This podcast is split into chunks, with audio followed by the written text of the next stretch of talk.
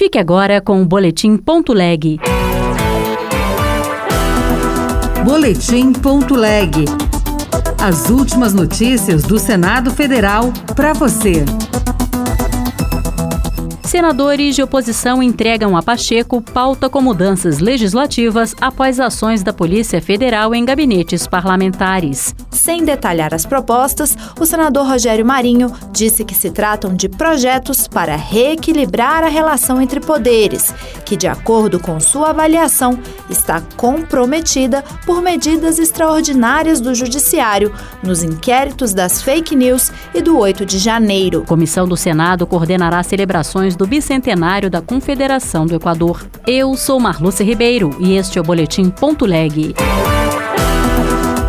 Senadores da oposição entregaram nesta quarta-feira ao presidente do Senado, Rodrigo Pacheco, uma pauta com sugestões de mudanças legislativas após ações da Polícia Federal em gabinetes de deputados do PL. A repórter Marcela Cunha tem mais informações. O presidente do Senado, Rodrigo Pacheco, recebeu nesta quarta senadores de oposição ao governo, liderados por Rogério Marinho, do PL do Rio Grande do Norte, para tratar das recentes operações da Polícia Federal em gabinetes de parlamentares.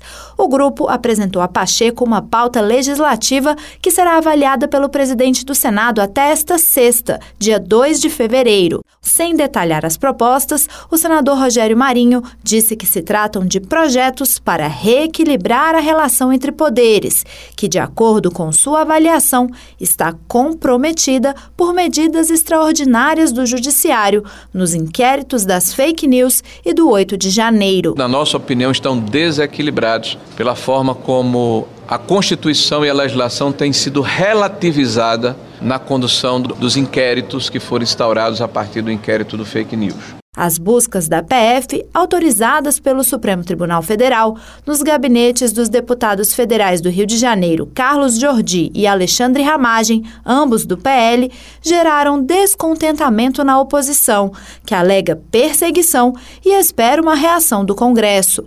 Nos últimos dias, parlamentares têm reunido assinaturas para uma proposta de mudança da Constituição, segundo a qual mandados de busca e apreensão contra parlamentares só poderiam acontecer após o aval das mesas diretoras da Câmara ou do Senado.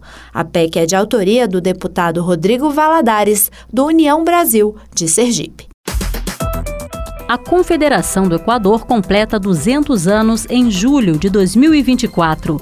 Uma comissão temporária do Senado foi criada para coordenar as celebrações do bicentenário do movimento que lutou pelo fim da monarquia.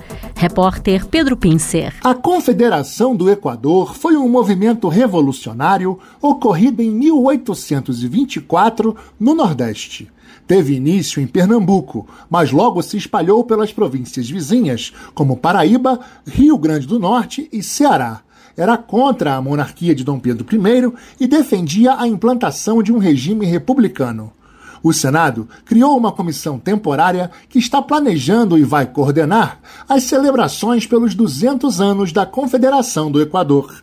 A presidente do colegiado, senadora Tereza Leitão, do PT de Pernambuco, ressaltou a importância do movimento no Nordeste. A Revolução Confederação do Equador foi um marco na história das lutas democráticas do Brasil. A vice-presidente da comissão, senadora Jussara Lima, do PSD do Piauí, destacou a figura de Bárbara Pereira de Alencar, uma sertaneja da cidade de Exu, em Pernambuco, ativista destacada da Confederação do Equador e também da Revolução Pernambucana e da Revolução do Crato, de 1817. Ela foi bisavó do escritor José de Alencar. Bárbara foi uma das responsáveis pelo levante que culminou na emancipação da região do Crato, na capitania do Ceará, que por oito dias se tornou uma república independente da coroa portuguesa. Também integram a comissão os senadores pernambucanos Humberto Costa, do PT, e Fernando Dueire, do MDB, e a senadora Ana Paula Lobato, do PSB do Maranhão. Outras notícias estão disponíveis em senado.leg.br barra rádio. Você ouviu Boletim.leg. Notícias do Senado Federal.